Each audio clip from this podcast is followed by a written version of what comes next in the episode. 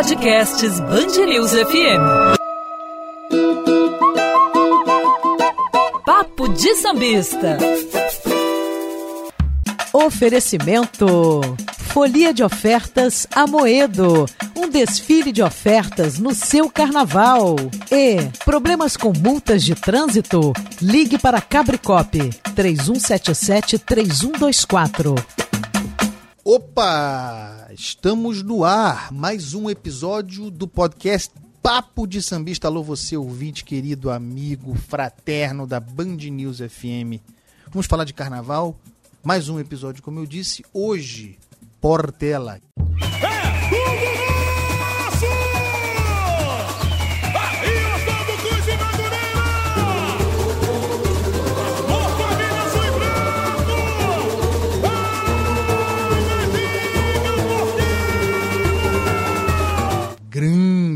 A majestade do samba. Aqui o coração imperiano, competitivo, a rivalidade histórica de Madureira. Eu sou, eu sou um imperiano da antiga, né? Aquele que tem a implicância com a Portela, que diz que a Portela nunca admitiu a ascensão do Império Serrano, aquele tetracampeonato dos anos 40, 48, 49, 50 e 51. Mas é brincadeira, provocação com os amigos portelenses. A grande Portela, aliás, fez o dever de casa, voltou a ser competitiva comigo aqui nesse episódio, como sempre, o craque, meu amigo, meu parceiro, Bruno Filippo, sabe tudo.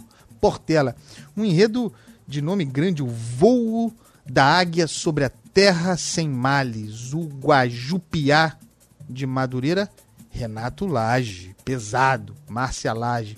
Um enredo que me parece ter um, um quê de conscientização sobre nossas origens indígenas, sobretudo os Tupinambá. É isso, Bruno? Me dá uma luz sobre este enredo. Aliás, falaremos mais adiante o muito bom samba da Portela. E aí, Bruno?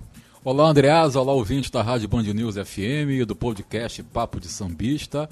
É isso mesmo. Mas antes eu quero falar um pouquinho do seu Império Serrano rapidamente, porque eu sou Portela.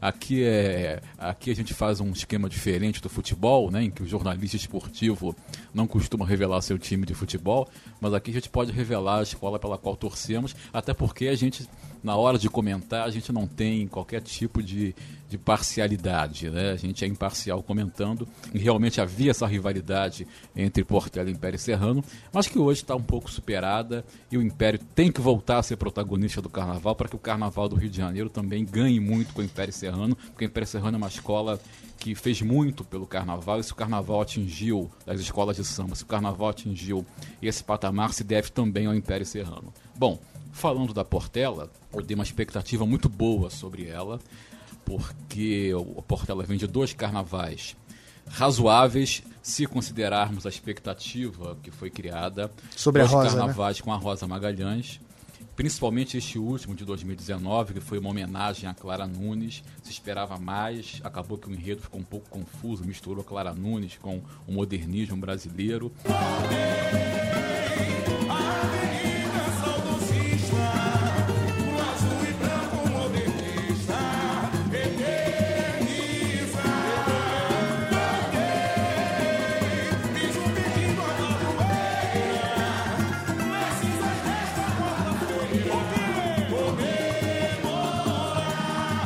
isso não agradou a escola, por isso ela saiu. E a, e a, e a Portela então traz o Renato Lage, junto com a Márcia Lage, que trabalha com ele. Dois carnavalescos de peso, mas que não fizeram bons carnavais nos dois últimos anos. O Renato e a, e a Márcia saíram do Salgueiro, foram para Grande Rio, a peso de ouro. A intenção da Grande Rio era montar, de fato, um carnaval vitorioso, mas foram dois carnavais muito ruins, um dos quais rebaixado. A Grande Rio só não desfilou no acesso porque houve uma virada de mesa. E o último carnaval, então, foi lamentável, né? um ponto aí é, fora da curva da carreira do Renato Lage. E o Renato vai para Portela, é um momento que o Renato tem de mostrar que sabe dar a volta por cima. E talento para isso ele tem, evidentemente, e o enredo ajuda. É um enredo que fala sobre a mitologia dos tupinambás, dos índios que habitavam o Rio de Janeiro antes da colonização. Então, esse é o gancho para que se fale também sobre temas atuais, como o meio ambiente, como a destruição dos índios, como a preservação. Você acha que pode ter alguma dimensão política nesse enredo? Vai ter uma dimensão política, embora não seja tão explícita nem tão velada. Né? A letra do samba faz referências a, a, a, certos personagens que podem ser interpretados como personagens da atualidade.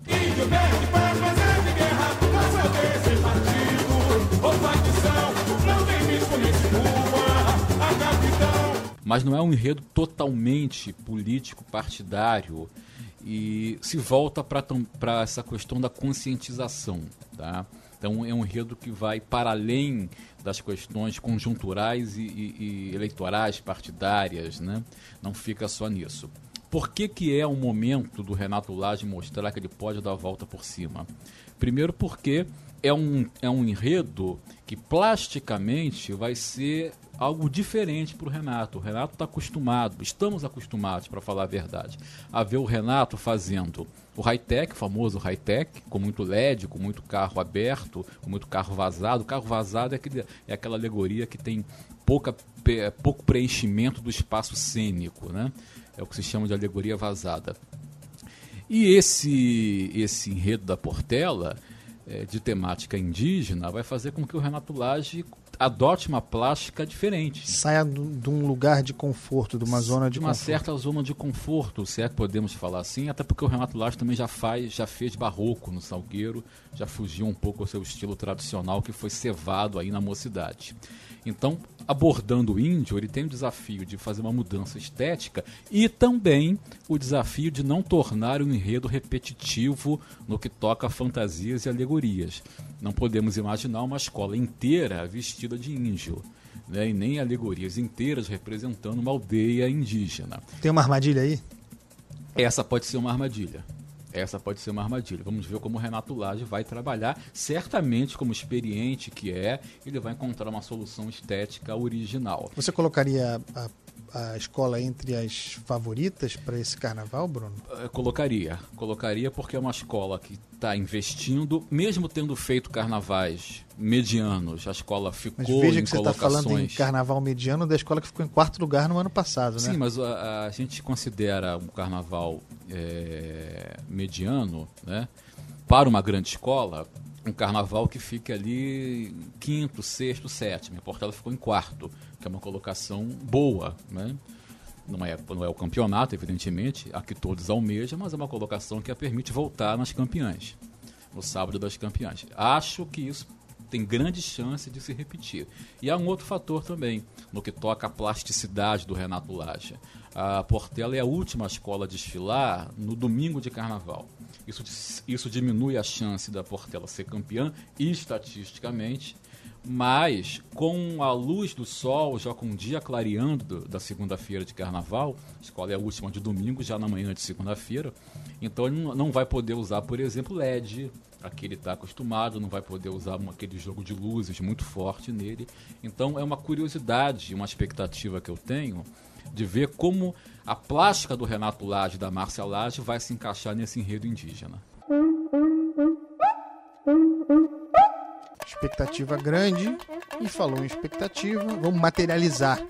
Vamos à cidade do samba ouvir a repórter Daniela Dias, que está lá visitando o barracão da Portela. E aí, Dani, que tal? Como, como você vê, o que se pode ver do trabalho de Renato Lage e Márcia Lage? Olha, Andreasa, a curiosidade do Bruno se reflete muito no que está o barracão hoje. Realmente não é um barracão high-tech, já que a Portela é a última escola a desfilar no domingo de carnaval. E o que a gente consegue ver são cores muito vibrantes, já que também esse enredo da Portela pede essas cores mais densas. Então a gente vai ver muito verde, muito amarelo, azul. São cores realmente que não estão muito ligadas à plástica de Renato Lage e Márcia Lage. Então a gente não vai ter aquela escola high-tech que é já uma característica dos carnavalescos, agora pela primeira vez da Portela. Eu conversei com a Márcia Lage e ela comentou bastante comigo sobre um livro que inspirou o enredo da Portela, que é O Rio Antes do Rio, do autor Rafael Freitas da Silva, que conta um pouco da chegada dos Tupinambás aqui ao Rio de Janeiro, que aí sim inspirou o enredo da Azul e Branca. Então, além das fantasias bem coloridas e com cores bem densas,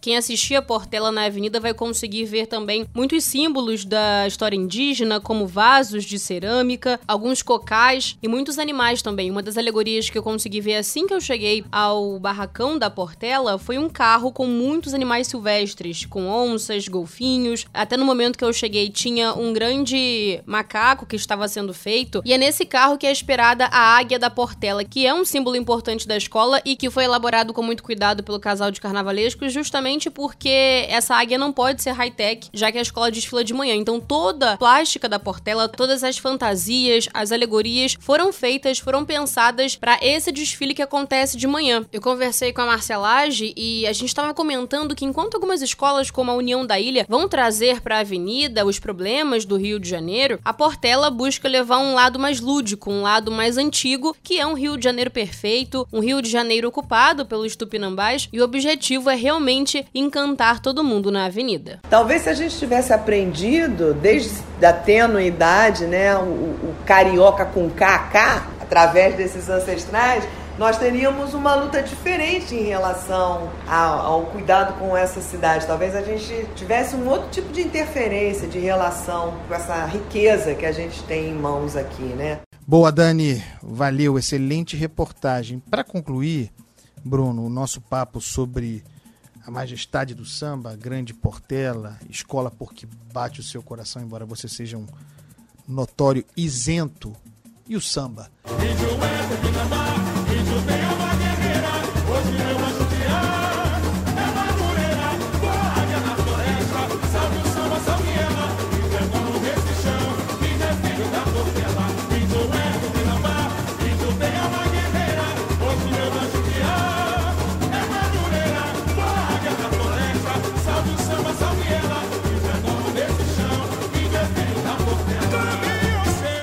Gosto muito desse samba. Eu, eu considero o melhor samba do ano, já falei aqui, disparado da Grande Rio. Depois colocaria numa disputa que oscila muito. Uma vez eu gosto mais de um, outra vez eu gosto mais de outro. Mocidade Mangueira. Tenho dificuldade em, em posicionar. E logo depois o samba da Portela, muito próximo desses aí. Um bom samba, um samba animado. Tem o perfil é, de samba da Portela dos últimos anos. É, qual é a sua expectativa? Acho que é um samba que renderá bem na avenida. Qual é a tua expectativa? É um dos melhores sambas do Carnaval de 2020. A Portela vem mantendo uma tradição de bons sambas de 6, 7 anos para cá e uh, o desse ano vai nessa linha de samba melodicamente muito bem construído, com uma letra também muito bem construída, em que você, você lê cada verso, você consegue compreender de acordo com a sinopse, de acordo com a proposta dos carnavalescos. E é um samba que contagia, que anima e que em certas partes até emociona. Com tudo isso, eu digo que é um dos grandes sambas do Carnaval de 2020, junto com o da Grande Rio e com o da Mocidade. Olha aí, hein? Portela vem aí. Vamos aguardar. Bruno, obrigado. Esse episódio do nosso podcast Papo de Sambista sobre a Portela chega ao fim. Mas tem mais, aliás, estão todos disponíveis aí na rede. Procurem, escutem. Falou, Bruno. Um prazer sempre tra com, trabalhar Abraço, com você. Abraço, e até o próximo podcast. Falou, rapaziada. Salve, Salve